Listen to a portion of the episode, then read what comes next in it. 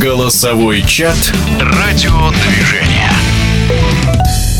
Наверное, не каждому человеку удается испытать в жизни ощущение невероятного душевного подъема от творческой свободы, когда тебя переполняют идеи и возможность их воплотить в жизнь. Вот в такой атмосфере родилась 30 лет назад газета «Спорт-экспресс», и у нас в гостях известный обозреватель «Спорт-экспресса», автор 22 книг Игорь Робинер. Бывают в жизни встречи, которые внешне могут показаться э, случайными, с течением обстоятельств, но на самом деле, конечно, таковым, таковыми не являются и определяют твою жизнь на годы и годы, а может быть и на навсегда. Вот э, как раз такой встречи был, мне было всего 14 лет, э, и я уже мечтал стать журналистом спортивным, поэтому как раз эту встречу случайной нельзя назвать. Выписал журнал «Журналист», такой выходил в то время – и э, как-то раз прочитал, что э, в редакции газеты «Комсомольская правда» открывается школа юного спортивного журналиста. Я туда пошел, и на первой же встрече был гость. Э, его звали Владимир Михайлович Кучмей. Он в то время был первым заместителем главного редактора советского спорта.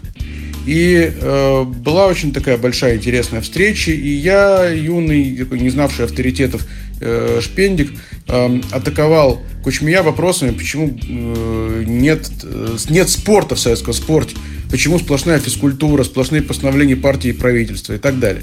Э, и он отвечал, причем он э, не выходил из себя, отвечал, понимал, что, в общем-то, где-то я прав. Э, и, может быть, на мне где-то немножечко так на, на, на пацане тогда прокачивал свои идеи, которые потом реализует вместе с 13 коллегами, э, когда они все вместе ушли в, из советского спорта и открыли Спорт-экспресс.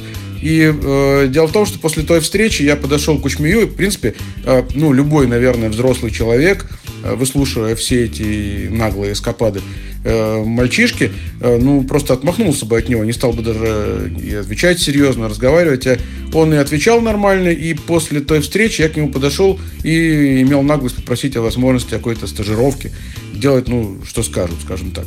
И э, Кучми, да, принял меня в итоге у себя в кабинете в советском спорте, написал рекомендательную записку э, Сергею Микулику, который в итоге стал мало того, что моим кумиром и учителем в то время, так еще и в итоге соавтором книги о Спортэкспрессе «Секс в большом спорте», СЭ, так, ну, секс, так сказать, в просторечии называли Спортэкспресс в то время, «Секс в большом спорте».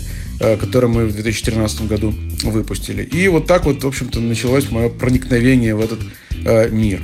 Эм, и вот э, потом, уже много лет спустя, мы встретились с Кучмием в Спортэкспрессе, и он на редакционных сабантуях нередко эту историю э, вспоминал.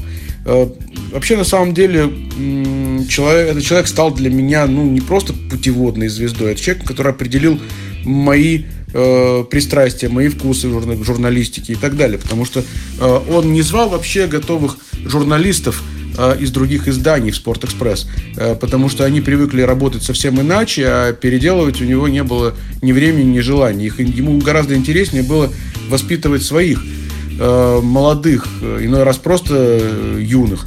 Э, потому что, вот, например, один из авторов знаменитой рубрики э, «Разговор по пятницам» Александр Кружков вообще пришел в «Спортэкспресс» 14-летним школьником.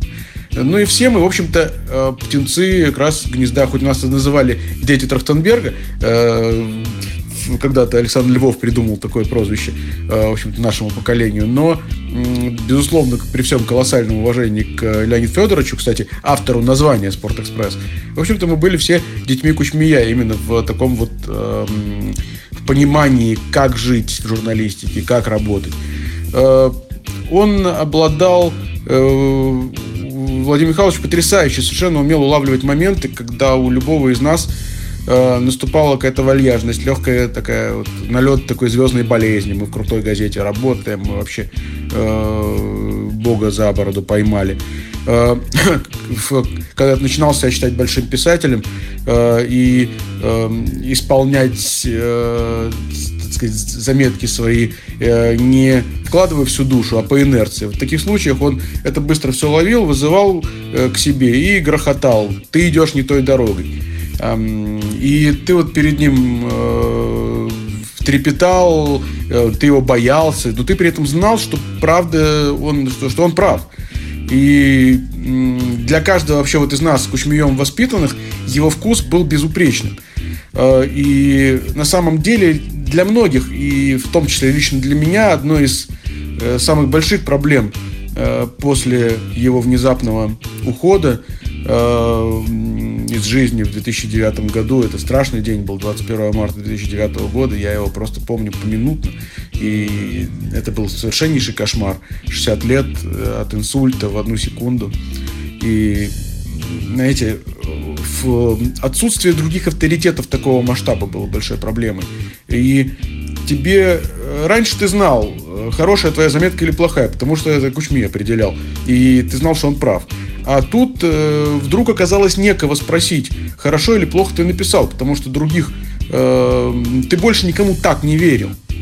Э, и э, он создал школу журналистики свою, он создал новую совершенно концепцию, э, где э, оперативность Э, потому что до него, до Спортэкспресса, до Кучмия не было же э, не всех отчетов с составами, э, с авторами голов о матчах чемпионата страны по футболу.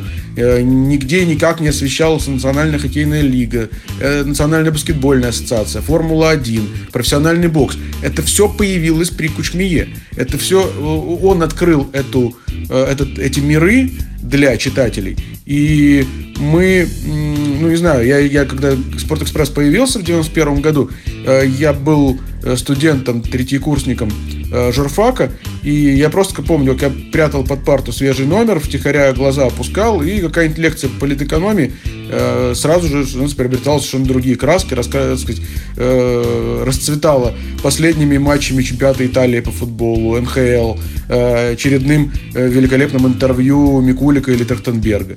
В это время за стеклами здания на Маховой разваливался Советский Союз, а мы были вот в этом вот, может быть, мире красивых, потрясающих совершенно иллюзий.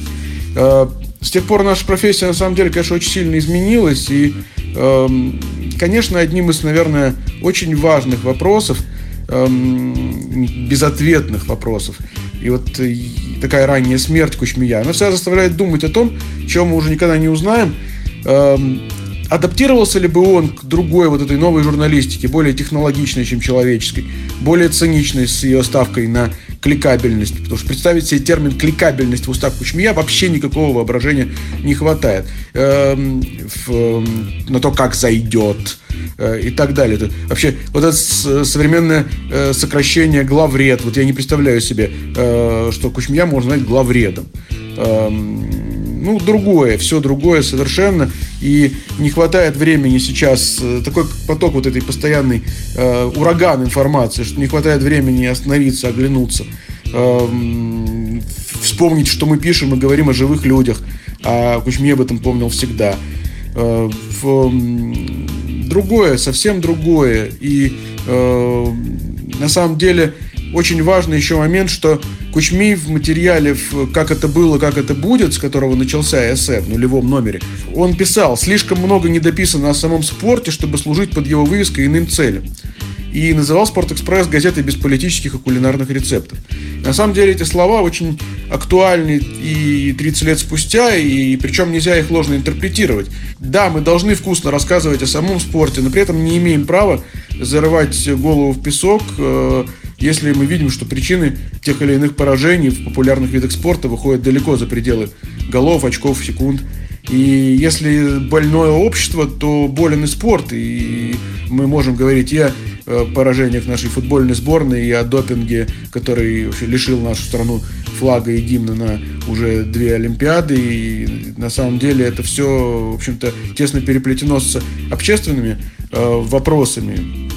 И мы не должны, э, не может спорт жить на отдельном острове преуспевания. А вот Спортэкспресс в 91 году вот э, стал таким вот островом, Потому что, опять же, то, то, о чем я говорил насчет того, что э, мы сидели, читали э, под партами вот этот вот мир иллюзий из НХЛ, из НБА и так далее, из Италии, э, а за окном разваливался СССР. Э, вот, э, все было вокруг очень сложно, страшно. Там, э, ученые, там, вроде моего отца, там, кандидата наук, должны были бомбить по ночам, ездить, чтобы э, деньги заработать, возить непонятно кого, непонятно как, чтобы просто было чем семью прокормить. Страшное время было. Но открывая газету, эти люди погружались в совершенно другой мир, мир масштабом страстей, которого жить хотелось. И Кучми создавал вот это вот вкус, чувство меры. Вот это важнейшее, на самом деле, наследие Владимира Михайловича, которое э, мы не должны растерять и не имеем права растерять. Оно убежден на 100%, что оно дороже любых самых, самых современных, самых крутых технологий. Да, сейчас Спортэкспресс это мультимедийная так сказать, платформа, это и сайт, и всякие видео, и соцсети и так далее. Но это все не должно подменять сути, не должно подменять того неравнодушия, того достоинства, того человеческого начала, которое в нас э, воспитывал Владимир Михайлович Кучмин. Газете «Спортэкспресс» 30 лет и спасибо обозревателю газеты, лауреату премии Международной ассоциации спортивной прессы Игорю Робинеру за участие в этой программе. Голосовой чат «Радиодвижение».